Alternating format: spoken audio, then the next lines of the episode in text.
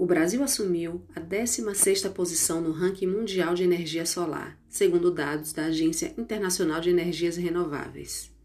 Mesmo com uma grande capacidade para geração de energia solar, atualmente essa fonte representa apenas 1,6% da matriz energética e o país vive uma crise com apagões que, no último mês, deixou municípios do Amapá sem energia durante semanas.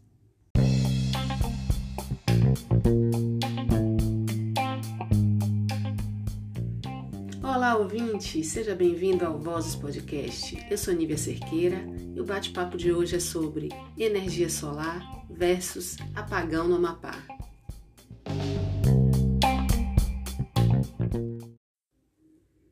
O convidado é Maurício Santos. Ele é engenheiro eletricista, consultor em eficiência energética. Já atuou com fiscalizações técnicas da ANEL. É sócio proprietário da MCS Energia e é entusiasta das energias renováveis e sustentabilidade.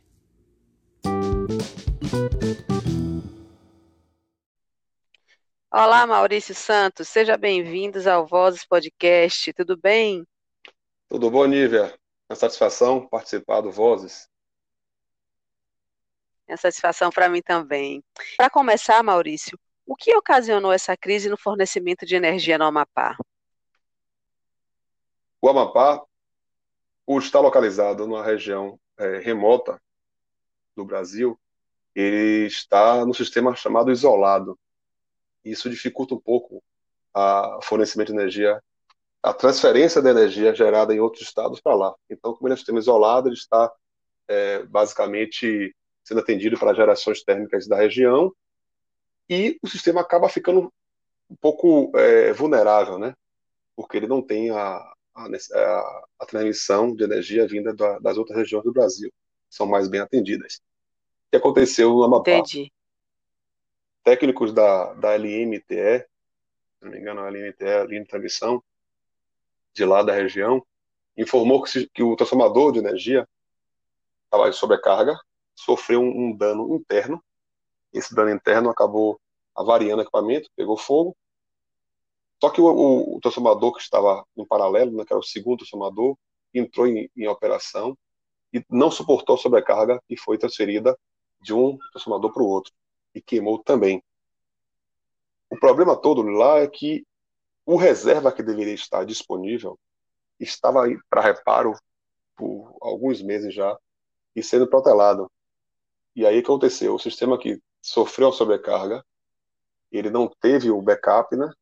E o reserva que deveria estar disponível para atender essa necessidade emergencial não foi disponibilizado porque ele estava com problema, ele estava inoperante.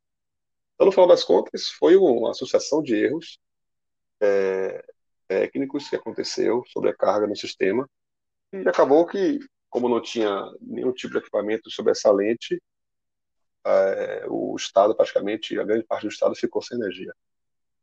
Entendi. E esse apagão que aconteceu lá no Amapá pode acontecer em outros estados? Teoricamente, sim. Se tiver um problema tão, tão crítico como aconteceu, poderia sim acontecer. Só que acredito que os outros, os outros estados, é, até mais próximos aqui, e também, acredito também que a estrutura. Eu falo porque já, já participei de algumas fiscalizações de, de subestação, e os equipamentos reserva estão sempre disponíveis, normalmente, né? Então, numa situação dessa, é, haveria obrigatoriamente o remanejamento da rede para ser atendido pelo transformador reserva. No caso lá, até o reserva que deveria estar disponível não estava. Acredito que nas regiões mais centrais, né, sudeste e nordeste, possivelmente uma capital não ficaria tão é, desassistida e vulnerável com tamanha falta de estrutura né, na subestação. Mas, de qualquer forma, é, acredito que em outros estados isso pode acontecer sim, que é questão técnica, mas não ficaria tanto tempo é, desprovido de energia. Né? Teriam equipamentos mais próximos é, para transferir de, um, de, uma cidade para outra e a velocidade muito mais rápida, né? porque lá é tudo rio, e aí as estradas tiveram. Pouca estrada, mais rio, né? Então você teve dificuldade muito grande para transferir o equipamento de, de outro estado para lá. A demora toda foi e a logística do transformador, de um outro transformador para fazer essa, esse, essa reposição. Me fale uma coisa, Maurício. A democratização da energia solar seria uma solução para uma futura crise no fornecimento de energia do Brasil? Sim, com certeza, Nívia. É, a energia solar, a geração distribuída principalmente, né, que é a geração de energia solar pulverizada em cada telhado, em cada, em cada fazenda, ela distribuída, que ela está espalhada por todo o território, ela ajuda pontualmente em todos os locais que ela faz injeção, porque você gera energia solar e a energia que é excedente, que você não usa simultaneamente na sua residência, na sua, no seu negócio, essa energia é injetada na rede da concessionária e fica disponível para a concessionária fazer é, a distribuição dela para outros clientes. Então, o que acontece? Quanto mais energia solar tiver instalada no país, mais energia solar vai ser injetada na rede da concessionária. E o que é que isso quer dizer? Menos energia da concessionária, menos energia das subestações vão ser necessárias para atender a mesma necessidade. Vamos fazer uma, uma, uma analogia. Na sua casa você consome energia da concessionária. A energia vem da rede da concessionária e chega no seu medidor e você consome nos seus equipamentos em casa.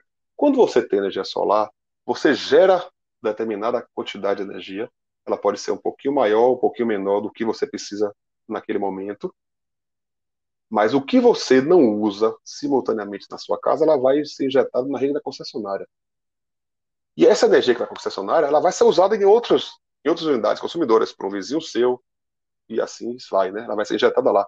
Então, a concessionária não precisa, de, assim, ela não vai deixar de distribuir a energia que você gerou. Ou seja, a energia que você injetou na rede, ela vai ser já usada ali por perto. Então, a concessionária precisaria gerar, distribuir menos energia para atender aquela mesma necessidade daquela região. Então, quando você é, tem um aumento da energia solar, aumento de, de unidades geradoras é, no, no, Brasil, você acaba aumentando a oferta de energia na rede da concessionária. E o que, é que isso acontece? Isso promove uma redução, vamos dizer assim, uma, você desafoga o sistema, o sistema de energia da concessionária, ou seja, os transformadores que deram problema lá em Mapá, estavam sobrecarregados porque eles estavam no limite.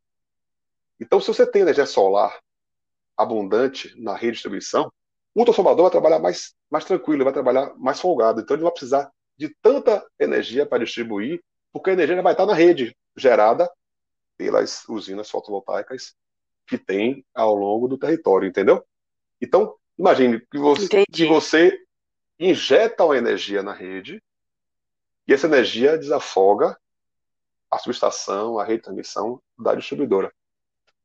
E aí você acaba, é, de alguma forma, até é, se alivia o sistema e, de uma maneira muito prática, você acaba postergando um futuro aumento de carga, aumento de rede da, da distribuidora para atender necessidades de outros clientes. Então você acaba, a concessionária acaba ganhando também, ela vai ter uma rede mais, mais, mais, mais estabilizada, uma rede mais, é, uma rede que tenha mais disponibilidade de energia para os clientes, e ela tem que fazer menos investimentos em ampliação, porque já vai, tá já vai ter é, energia abundante em alguns em determinados locais, né?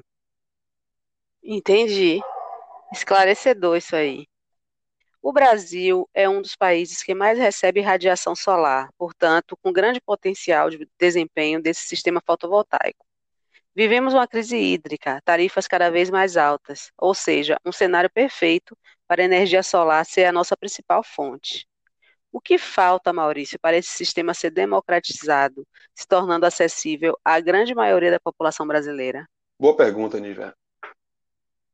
O Brasil tem um potencial solar fantástico. É, radiação, somente aqui nos, nos, nos estados do Nordeste, Bahia, Piauí, é, são altíssimos. O potencial solar brasileiro ele, ele, é muito grande. Então, imagine que hoje, com essa quantidade de, de mais de 460 mil é, usinas já, pequenas, minis e micro usinas já instaladas no Brasil, apenas é, representa 1,6% da geração de energia nacional, da matriz energética. Né? Imagine que você tem a, a, é, quase, quase, nada, nada. né? Quase nada, Imagine né? que a, que a hídrica, né, que as hidrelétricas, ela representa 60% hoje. E aí você está falando de 1,6, é muito pouco. E o potencial é enorme, é enorme, enorme, enorme, não faz ideia. Mas, é...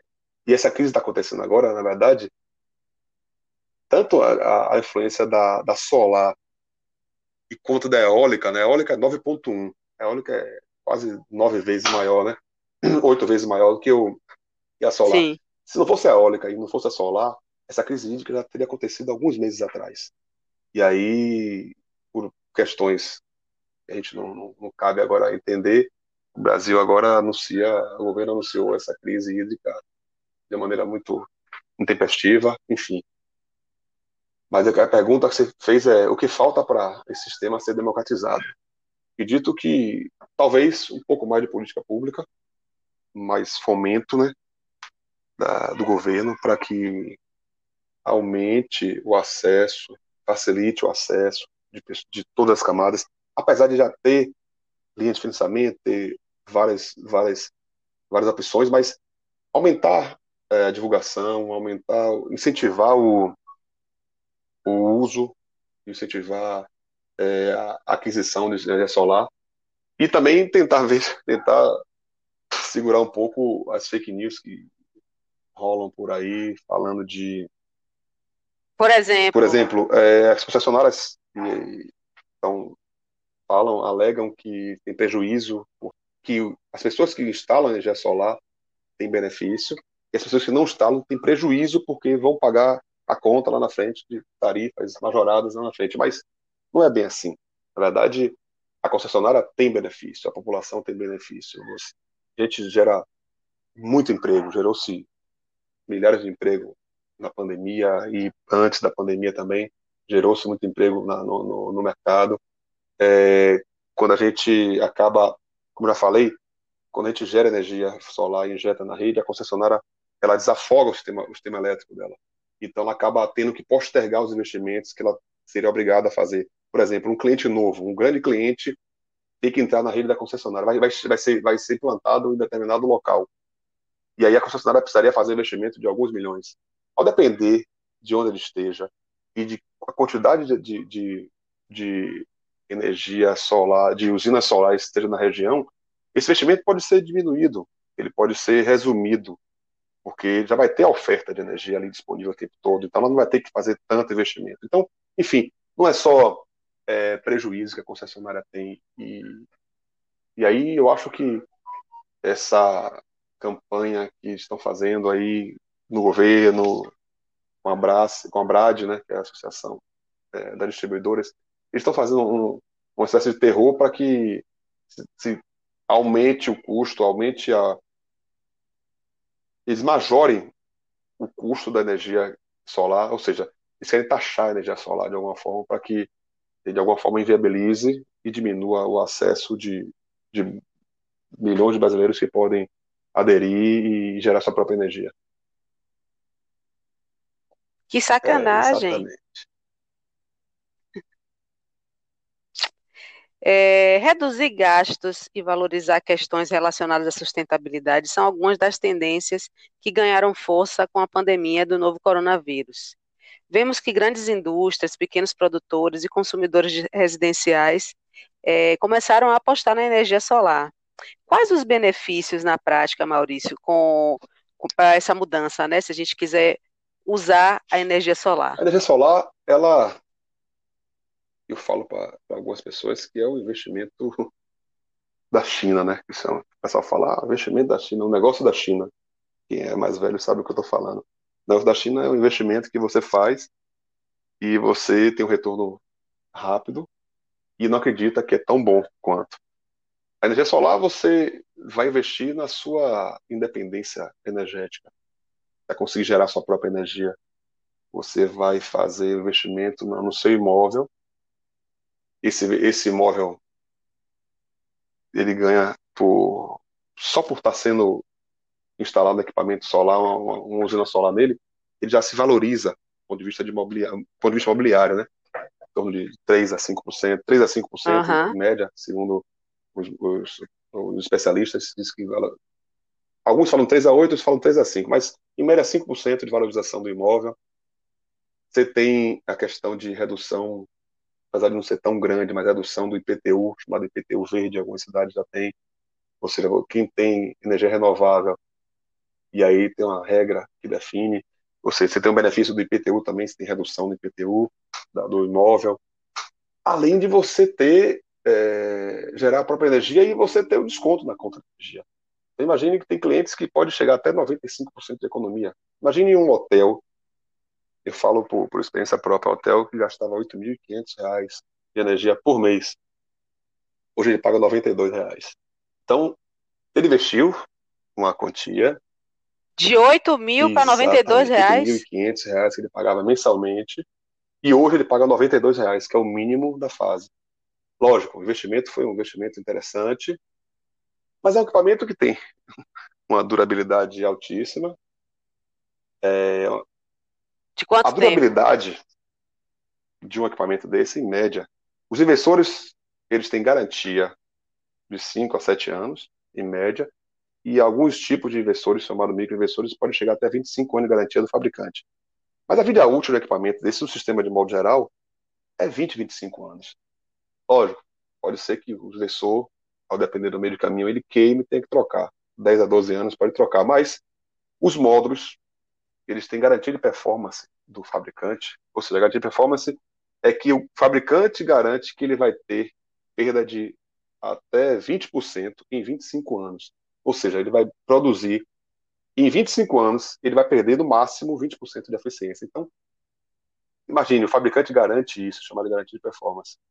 E temos usinas hoje funcionando há 30, 35 anos, ou até mais, funcionando e, estão disponíveis. Então, é um equipamento que tem uma durabilidade muito grande. Então, e você tem uma, um retorno de, desse, desse capital, ou seja, você consegue pagar, é, ter o retorno do, do, do, investimento em três, estourando quatro anos, ao depender do tamanho e do tipo de, de, de instalação. Estou falando de instalação para consumidores, basta atenção. Esses são são o maior, é, é, é um dos melhores é, retornos que tem, né?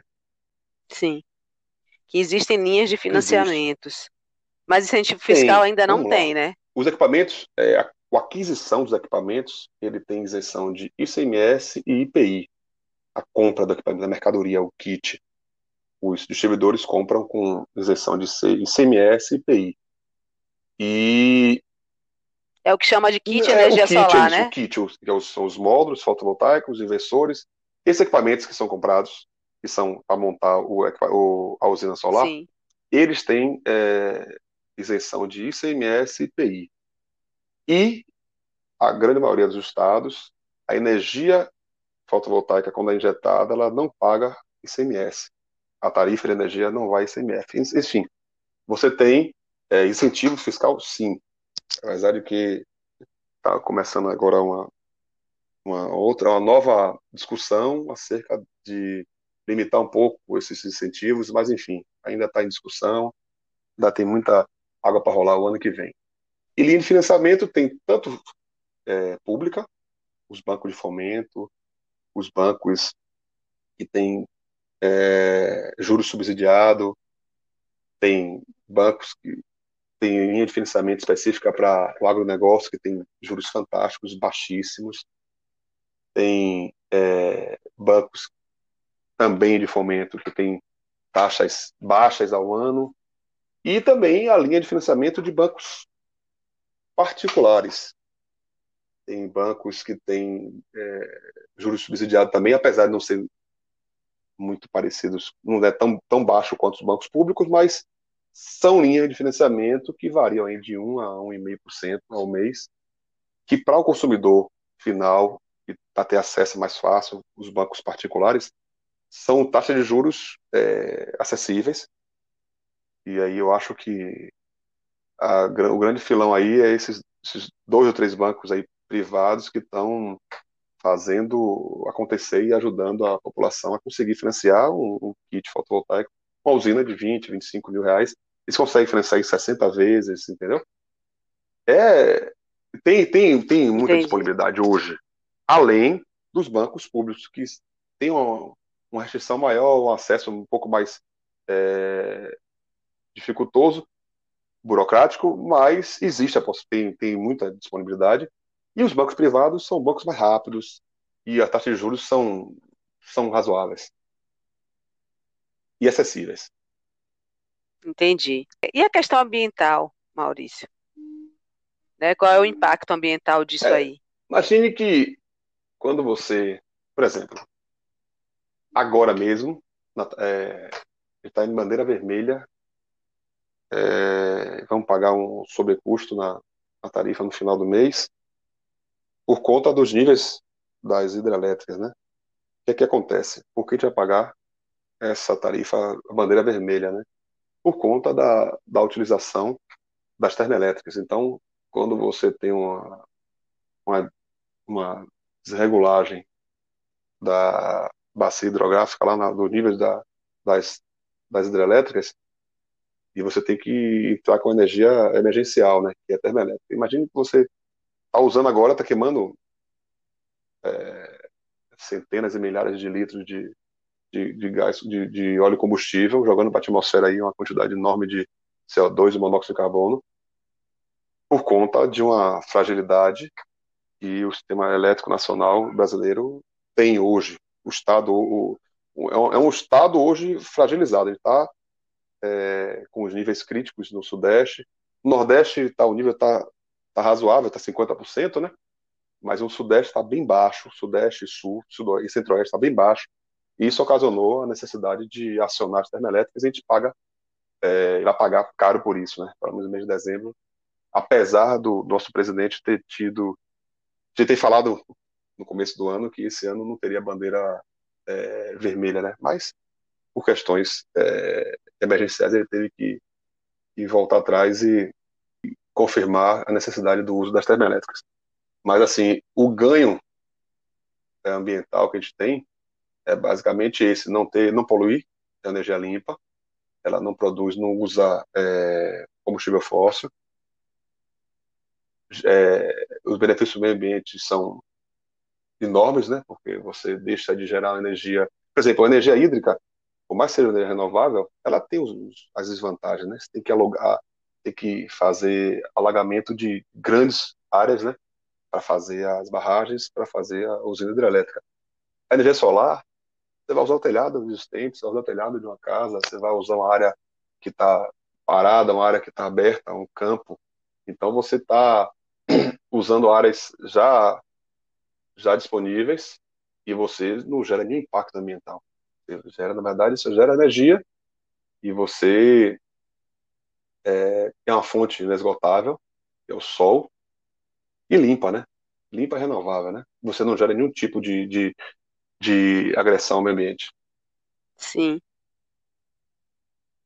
Muito bom. Além da questão ambiental, outra vantagem que você falou é a economia progressiva nas contas de luz e o imóvel ficar livre de bandeiras tarifárias. É, você começou a falar aí da bandeira vermelha, como é que funciona na prática esse sistema tarifário em vigor no Brasil? Por exemplo, se eu adotar a energia solar, eu deixo de pagar a conta de Vamos luz lá. em quanto tempo? É... O sistema tarifário brasileiro, você, você paga o que você usa, a tarifa, e a bandeira, na verdade, é o incremento que você tem de acordo com, com a avaliação dos níveis dos, das hidrelétricas. Né? Se é o nível crítico, você tem a bandeira é, amarela e a bandeira vermelha. E a bandeira vermelha é segundo estágio, que é o nosso caso agora, que é o mais alto que tem. É, quando você coloca energia solar, e, e, e o, o, impacto da bandeira e das tarifas é sobre o seu consumo.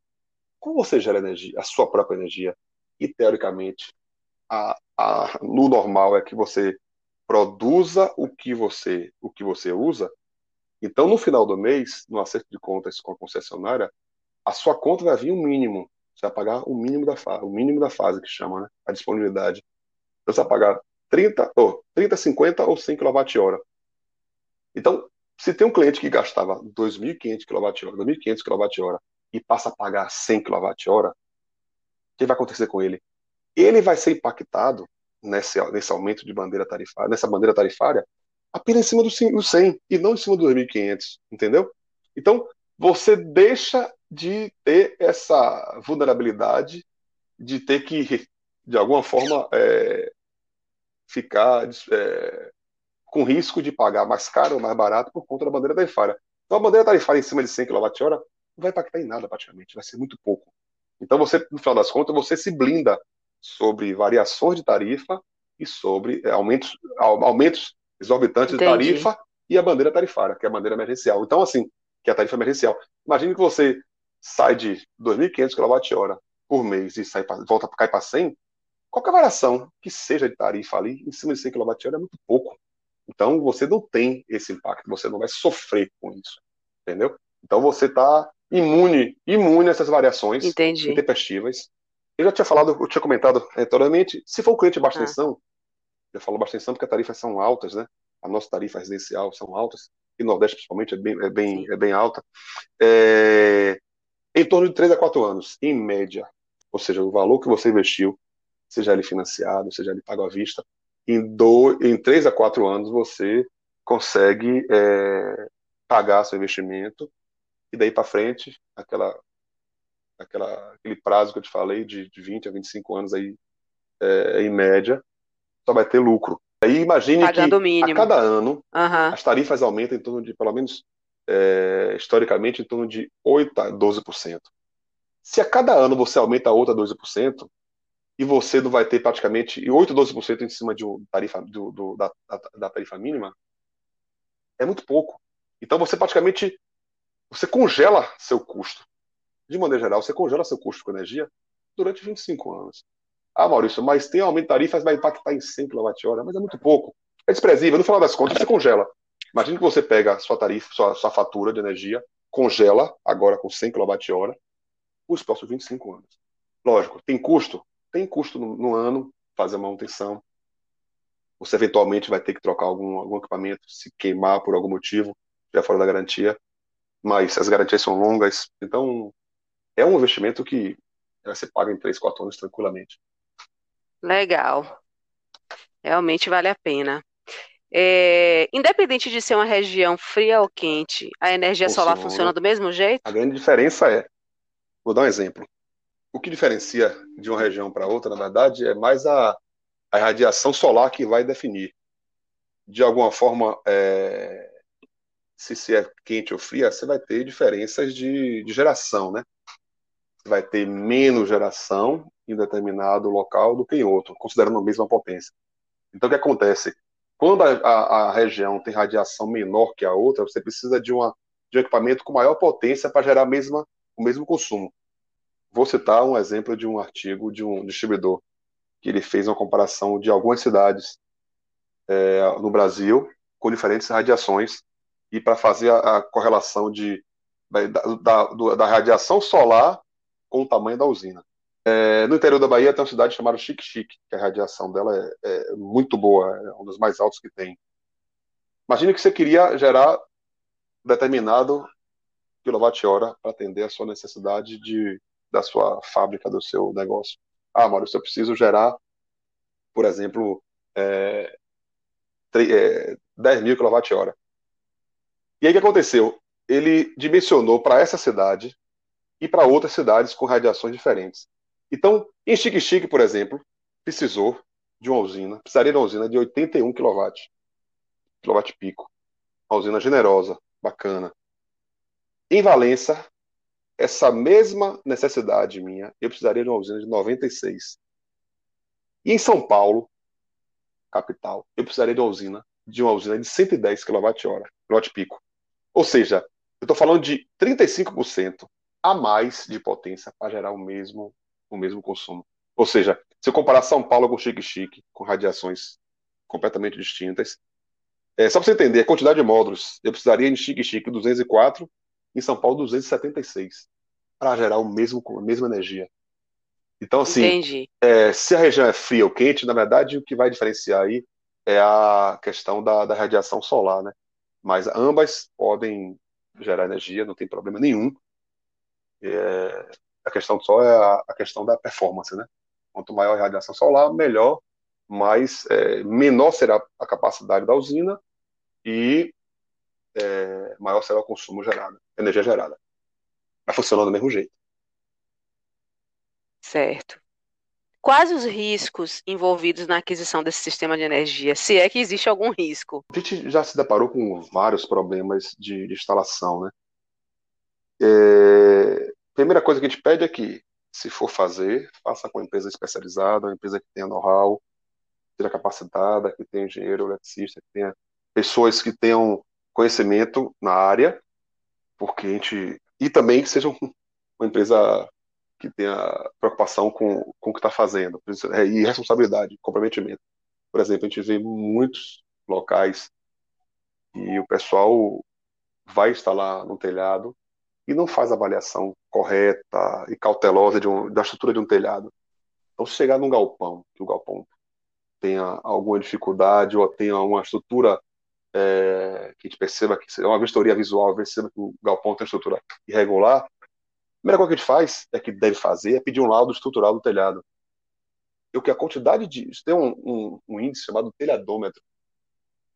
É a quantidade de telhados que já caíram por conta de, de descuido Vixe. do integrador, que não avaliou a estrutura do telhado e colocou a instalação, fez a instalação da usina, da usina fotovoltaica e depois de um tempo é, esse telhado caiu embaixo, telhado de, de mercado, telhado de estacionamentos e também em locais que não previram é, as rajadas de vento, né? Então tem determinadas regiões que têm rajadas de ventos maiores. Então no Nordeste as rajadas de ventos são menores do que no Sudeste. Então os equipamentos de suportação que usam no Sudeste é diferente dos equipamentos de suportação que usam no Nordeste, diferente do ponto de vista de, de estruturação, né? ou seja, de, de é, nível de suportação. Ele suporta uma, uma rajada de vento maior no Sudeste do que aqui no Nordeste. Então, assim, tudo isso influencia. Ou você instalar com uma pessoa que não tem habilitação, tem muitos clientes que, para baratear, contratam um eletricista e acham que o eletricista tem que fazer. E a gente tem dezenas de, de, de cases, pessoas que usam, usam suporte inadequado, suporte que oxida com facilidade, Suporte que não deveria ser usado para fotovoltaica, para solar, eles usam. Isso é um risco muito grande. É um risco de, de desabar um telhado, é um risco de, de, um, de um módulo ser fixado com, a, com suporte errado, inadequado, e o módulo voar. Imagina você está na ventania, uma tempestade voa o módulo. Não estou dizendo que, que uma tempestade agressiva, independente do que esteja, não vai conseguir já, é, é, levar um, um sistema, né? mas e tem vários casos aí de, de acidentes, até fatais, por conta Por negligência, de, né? Por negligência. Aí é aquela história do empresário que quer, do empresário e do, do cliente que quer pagar mais barato e sai caro. Pode sair muito que caro. sai mais caro. Muito sim. mais caro. Segundo a Agência Nacional de Energia Elétrica, ANEL, em 2019 as instalações das placas de energia limpa triplicaram. Segundo dados da Associação Brasileira de Energia Solar Fotovoltaica, Absolar, durante o ano de 2019 foram investidos 10,7 bilhões em projetos de energia solar, que permitiram a geração de mais de 63 mil empregos. Como empreendedor no setor de energia, Maurício, você tem constatado esse crescimento na sua realidade de mercado tem, da Bahia? Temos, temos, temos, temos. É, por incrível que pareça, a pandemia ela acabou freando um pouco o crescimento mas o crescimento já foi muito maior do que no passado. Avançou muito em 2020, em meio à, à pandemia. Lógico que se, é, alguns grandes projetos foram, foram parados, foram paralisados por conta de, de restrições, mas muitas obras foram, foram executadas, muitas usinas foram construídas e a geração de emprego foi, foi, foi um crescimento vertiginoso esse ano. Então, é, a energia solar no Brasil ela, ela cresceu muito esse ano e o crescimento ele está acima das expectativas. Seria maior se não fosse a pandemia. Porém, cresceu muito esse ano. A expectativa é que ano que vem, se não tiver nenhum problema com regulamentação, ou alguma é, problema de, de cunho regulatório, ele vai continuar crescendo até é, patamares é, que sejam justos e, justos ao potencial que o Brasil tem, né? No caso do, do mercado que você atua, você tem mais demandas do setor residencial ou do setor comercial? Vamos lá. É... O cliente residencial, normalmente são usinas, são pequenas, são chama micro-usinas, né? São usinas pequenas, a rentabilidade é pequena, a margem é pequena, mas são importantes ser feitas. É, na pandemia, é, as negociações com clientes comerciais e clientes industriais, né, algumas pequenas indústrias que estavam negociando, todas elas foram, de alguma forma, paradas, colocadas em stand-by, por conta da, da incerteza do mercado. Então, quando você vai negociar com um cliente comercial ou um cliente industrial, que ele vai colocar energia solar e tem uma pandemia dessa que impacta diretamente na, na incerteza do negócio, né? Então, a gente acabou parando as negociações, praticamente, estagnando as negociações com os clientes comerciais que a gente tinha, e focou um pouco mais no residencial. E o residencial, acredite, foi o cliente que mais é, instalou nesse período, pelo menos para nosso, nosso mercado aqui, porque o, o pai de família viu a conta dele aumentando 20%, 30%, porque estava todo mundo em casa, criança faz, crianças fazendo aula online, é, o, uso, o uso mais intensivo do ar-condicionado, dos equipamentos eletrônicos, enfim. Então, o consumo residencial ele aumentou demais. Você pegar a estatística aí do, dos últimos três, quatro meses, o consumo é, residencial ele deu uma, uma guinada por conta da pandemia, da condição do isolamento social. Então, o mercado residencial, ele, no nosso caso, ele foi ele foi uma surpresa para a gente, né? Que a gente não esperava que fosse crescer tanto. Cresceu tanto por conta da, da estagnação do, do, mercado comercial é, em meio à pandemia. Entendi. O Ministério de Minas e Energia, por meio do Plano Decenal de Expansão de Energia, estima que a instalação de placas solares deverá quadruplicar no Brasil até 2029. Num futuro hipotético, toda a população poderia migrar para a energia solar, Maurício? O que aconteceria com as concessionárias de energia? Vamos lá. É, esse aumento, no final das contas, esse aumento será mundial, né? E estimativas dizem que até 2050 a energia solar, terá a maior parcela na matriz energética mundial. E o Brasil estará nos maiores mercados que contribuirão nessa parcela, né? Ou seja, é, hoje estamos falando de 1,6 1,6% da matriz energética brasileira ela é solar. Até 2050, a matriz energética mundial, a maior parcela será, será solar. Aí você imagina o quanto de potencial energético solar tem o, o mundo, né?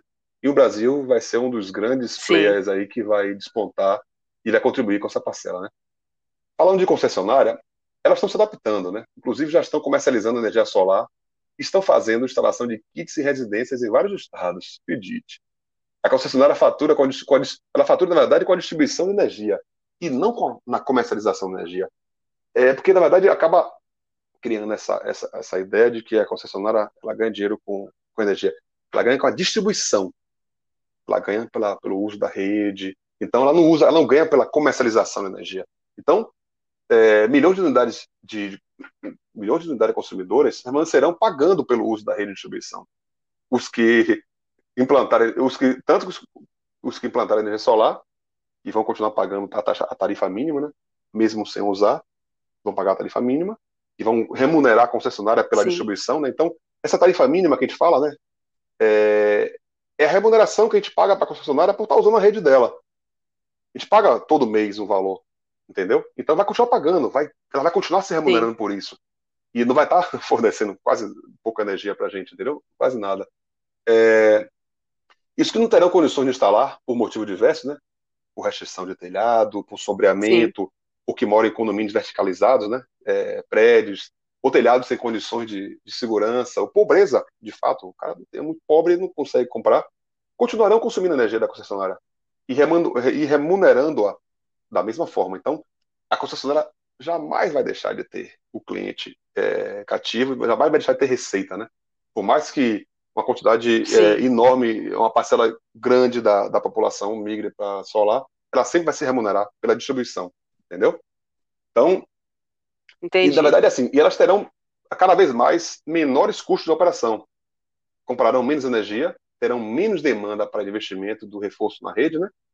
E terão ganhos de qualidade na Sim. energia da rede, proporcionada pela geração de energia solar distribuída. Ou seja, eu já comentou rapidamente mais cedo. Então, quando você injeta energia solar na rede, a concessionária ganha, além de ter disponibilidade da, de, de, energia na rede dela, ela ganha também na qualidade. Porque a energia solar é, ela é uma energia de boa qualidade e quando ela entra na rede da concessionária, ela melhora os índices de qualidade da, da concessionária. Então, ela ganha isso também de reboque, né? Então não existe essa possibilidade. E também não existe, no final das contas, a possibilidade de todos migrarem é, para energia solar, pelo menos na prática, né? Então, no final das contas, é quase hipotético que todo mundo, é hipotético que todo mundo tenha migre para energia solar, mas a concessionária sempre vai ser remunerada, independente da condição. Ela vai ter a remuneração dela. Muito bom, foi muito esclarecedor, Maurício. Muito obrigada pela sua participação. Ok, Nívia. Estamos à disposição. Obrigada. Um abraço. Tchau. tchau. tchau.